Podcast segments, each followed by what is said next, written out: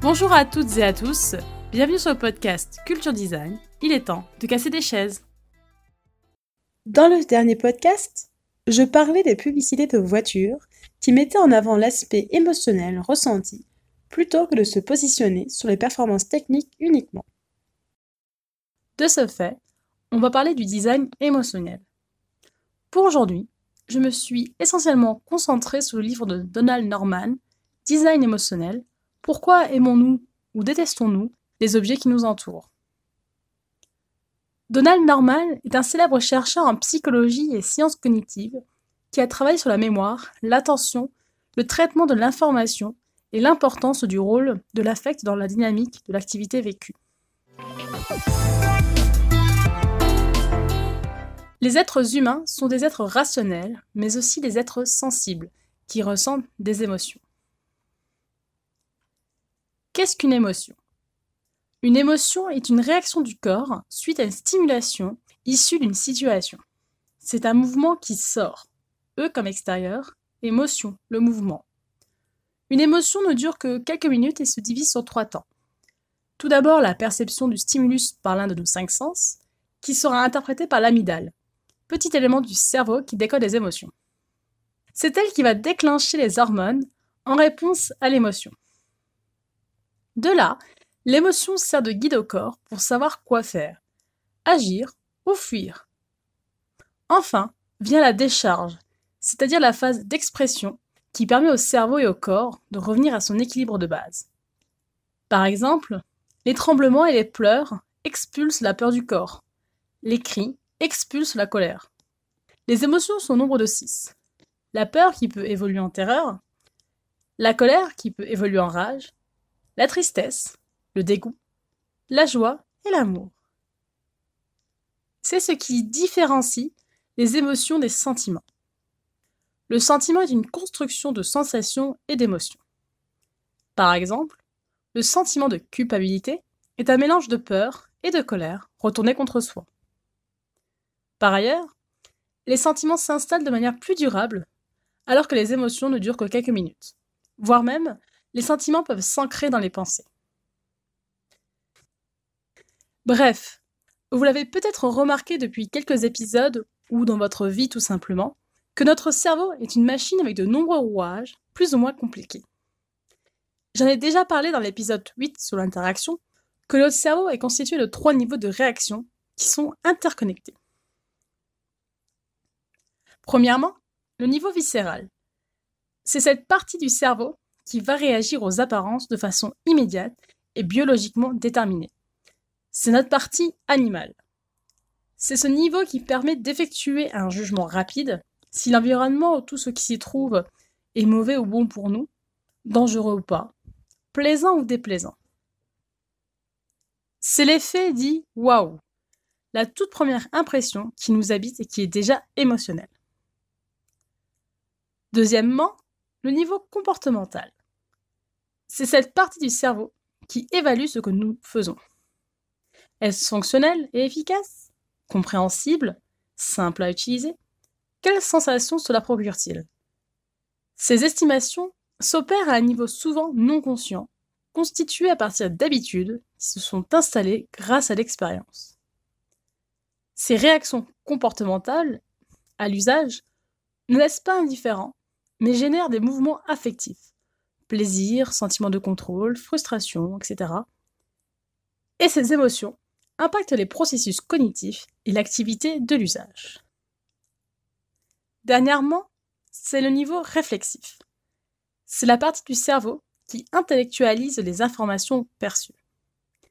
C'est le niveau de conscience qui supervise le passé et l'avenir et qui dépend largement de l'éducation et de la culture acquise par l'individu. Ce que l'on ne voit pas, c'est le fort lien émotionnel, affectif, qui intervient dans la façon dont les produits sont conçus et soumis au jugement du public. En effet, plus que le caractère pratique, c'est l'aspect émotionnel et affectif de la conception qui participe au succès d'un produit ou d'un service.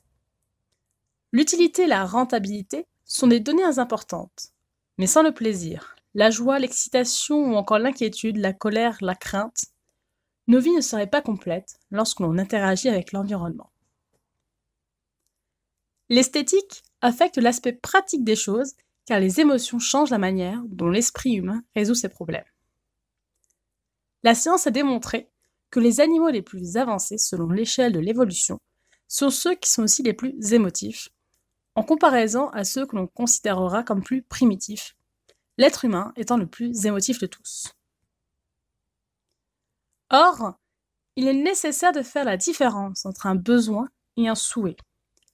Le besoin est ce qui est vraiment nécessaire aux activités d'une personne. Le souhait est ce qui lui semble nécessaire. Le besoin est déterminé par la tâche. Par exemple, un attaché-caisse sert à transporter des documents. Un sac à dos ou un pochon en toile suffirait pour transporter les documents. Mais certains peuvent trouver cela embarrassant d'apporter ce genre d'objet dans une importante réunion d'affaires. L'embarras, voire la honte, qui est un mélange de tristesse et de colère, sont des émotions qui reflètent le sens des convenances, c'est-à-dire une construction ancrée dans la tête. Le souhait, c'est donc un produit de la culture, de la publicité, de l'image que chacun cherche à donner. Le souhait est l'élément le plus déterminant. Il se place avant les besoins pour réussir un produit ou service. Satisfaire les vrais besoins des gens en tenant compte des variables culturelles, des groupes sociaux, des tranches d'âge, des réglementations nationales, c'est déjà un exercice compliqué. Et si l'on rajoute la satisfaction de tous les souhaits comme les caprices, les avis personnels, les obsessions des utilisateurs, voilà le challenge énorme qui attend chaque designer. L'enjeu véritable se trouve dans la bonne formulation des interrogations, car la solution n'est pas connue et ne peut donc se trouver dans la question. Dès lors, il est préférable de se demander pourquoi et comment traverser la rivière, plutôt que de dire comment dessiner un pont. Le deuxième élément qui importe dans le déroulement des interactions et qui restent liés aux émotions, ce sont les souvenirs, c'est-à-dire les associations émotives liées au passé que les gens établissent avec leurs objets et ce que ces souvenirs évoquent pour eux. La conception du produit ou du service crée une connexion émotionnelle. Les souvenirs sont le reflet de nos expériences de la vie. Ils sont là pour nous rappeler la famille, les amis, nos réalisations. Ils nous aident à savoir comment on se perçoit soi-même. Peu importe ce que les gens diront, notre image de nous-mêmes joue un rôle très important dans nos vies. Même pour ceux qui disent se moquer du regard des autres, car rien que par le fait de veiller à montrer aux autres qu'ils sont indifférents, ils donnent du crédit à autrui. Notre attitude, les habits que l'on porte, les objets matériels que nous possédons, les bijoux et montres, voitures et maisons, sont des éléments qui permettent d'exprimer notre individualité de manière publique. Chaque expérience que l'on vit implique les trois niveaux de cerveau. Le viscéral pour l'aspect extérieur, le comportemental pour le plaisir et l'efficacité, et enfin, le réflexif pour la rationalisation et l'actualisation. Sans émotion, nous ne serions pas en mesure de prendre les décisions les plus élémentaires. Les produits et services sont bien plus que la somme de leurs fonctions. En interprétant de façon instinctive son environnement, l'être humain projette ses émotions et ses croyances dans l'élément analysé. Si le résultat est positif, il se produira un attachement émotionnel. Si le résultat est négatif, il apportera une irritation et un énervement. Les mondes virtuels de l'informatique ont bouleversé cette connaissance du monde à travers la virtualisation d'idées et de concepts qui sont présents mais détachés du monde physique. Ce sont les objets physiques qui nous rattachent au monde et procurent des sensations qui s'expriment en émotions. L'interaction avec les objets du quotidien reflète les trois niveaux du cerveau que le design doit prendre en compte et qui servent d'interface avec le monde. Le véritable défi que rencontre le design est de comprendre les besoins non satisfaits et non dits de l'utilisateur. Le design émotionnel, c'est donc l'expérience passerelle pour la réussite du produit ou du service. La force de cette discipline réside dans sa capacité à se mettre en empathie pour identifier les points de contact, lesquels sont d'autant d'interactions entre l'utilisateur et le concepteur?